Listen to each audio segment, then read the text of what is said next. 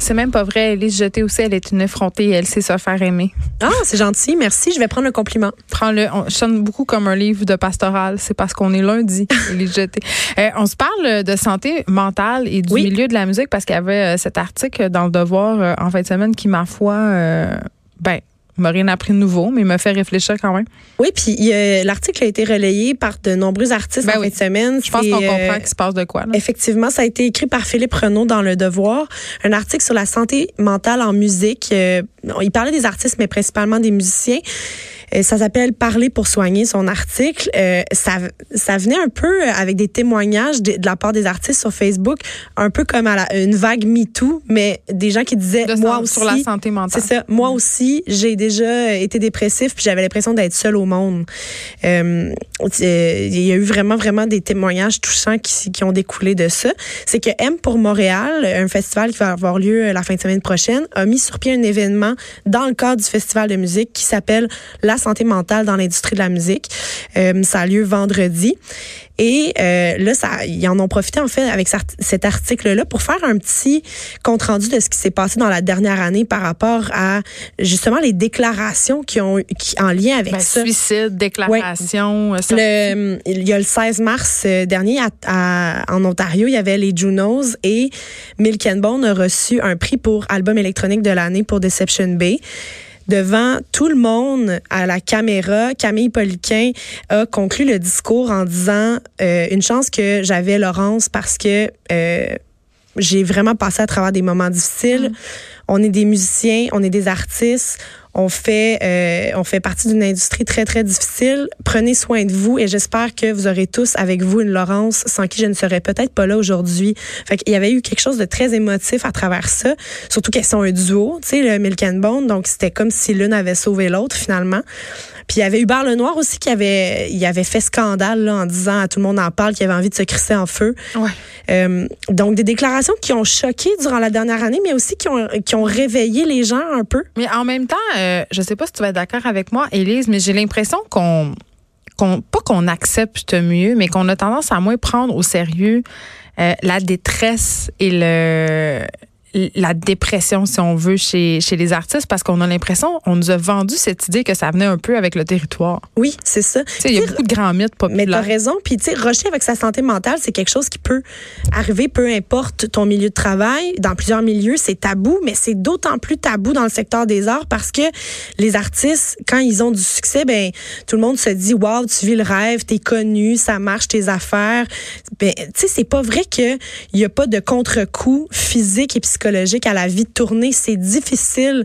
Puis il y a, y a, pas juste l'absence de stabilité géographique qui est importante aussi par rapport aux artistes, mais financière aussi. Ben oui, le, marasme dans lequel le milieu de la musique se trouve en ce moment doit vraiment pas, aider. C'est de savoir si tu vas finir ton, ton année correctement, si tu vas avoir assez d'argent pour te rendre à ton prochain album. Il travaille beaucoup puis il génère peu de revenus. C'est ça. Tu sais, ta carrière dépend de ta créativité, qui est mm. aussi comme le filon qui, qui est comme sais serré avec ta vie personnelle. Fait que c'est comme si tout était mélangé ensemble, tu sais. Fait que, mettons, ta job, c'est aussi ta vie, puis ta vie, c'est aussi ta musique, puis ce que tu dis dans tes chansons. Fait que tout ça est, très mélangé.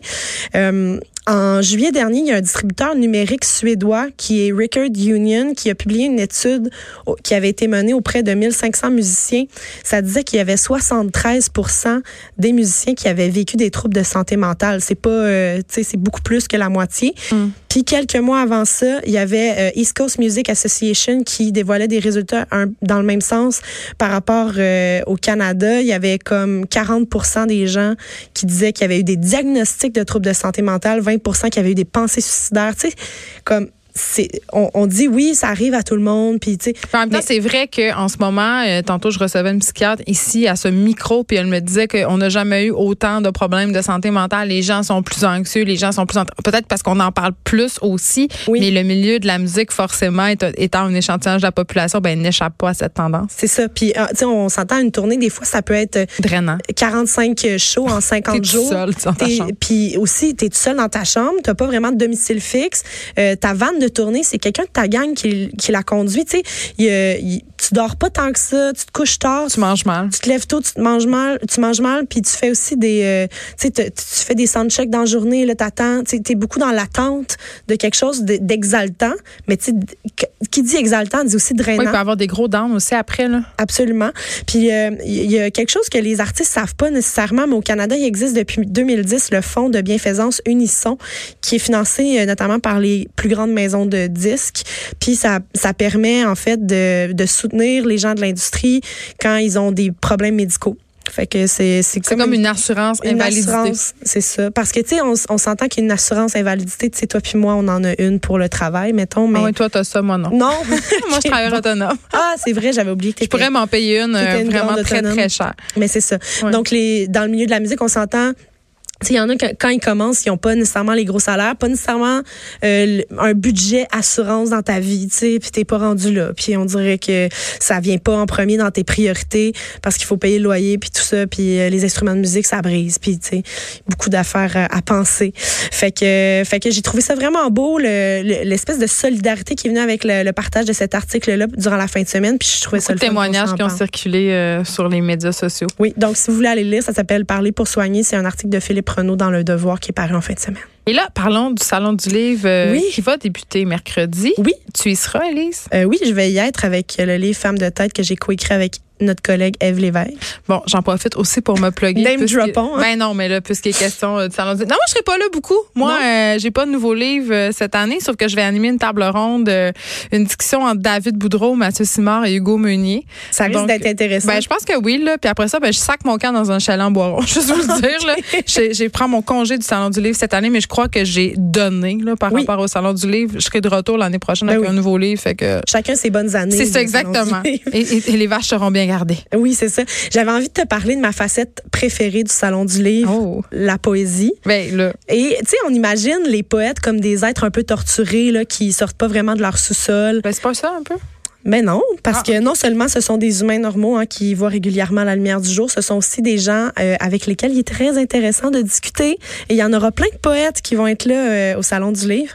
Et euh, ça, ça, il y a une grosse journée poésie qui est le samedi. Ce samedi, c'est le, le samedi poésie au Salon du Livre. Tu sais, c'est quoi un photomaton? Oui, ben là, écoute, euh, cette pratique éculée de partie de bureau. Oui, mais là, euh, le Salon du Livre n'a pas eu peur de te sortir de ton confort, Ah, Geneviève, parce que Est-ce qu'il y aura un photomaton il n'y aura pas un photomaton, il y aura un poématon.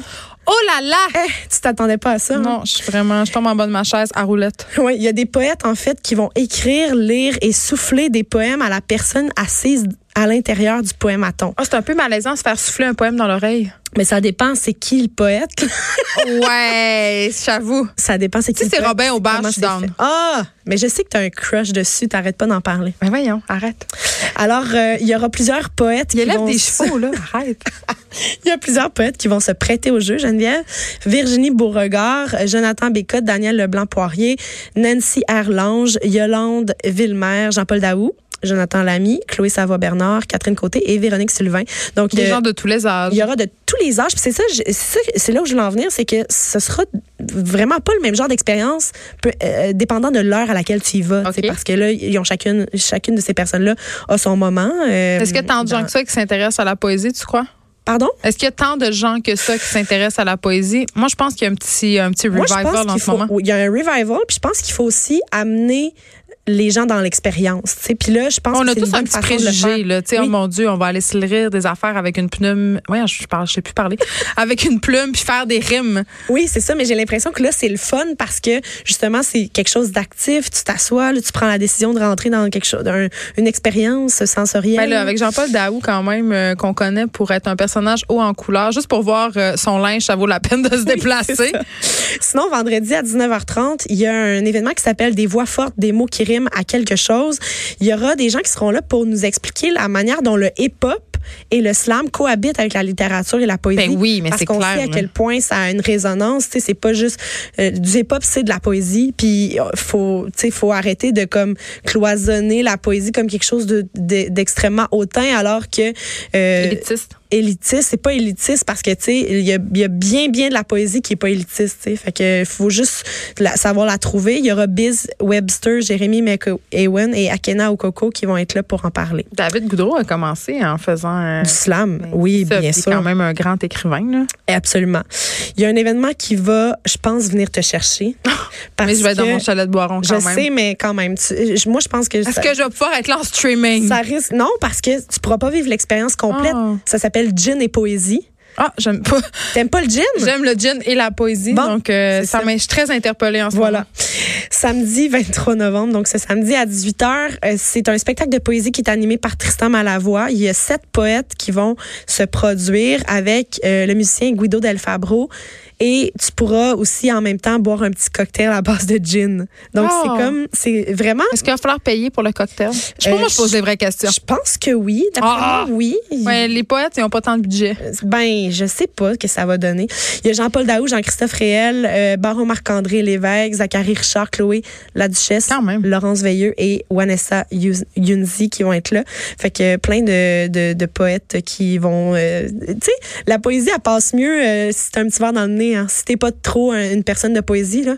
Possible. Ben, tout passe mieux avec un petit verre dans le nez. hein. Oui. On ouvre nos. Si vous voulez horizons. traîner quelqu'un d'un petit peu réfractaire, ça, ça va être le, le bon endroit où aller.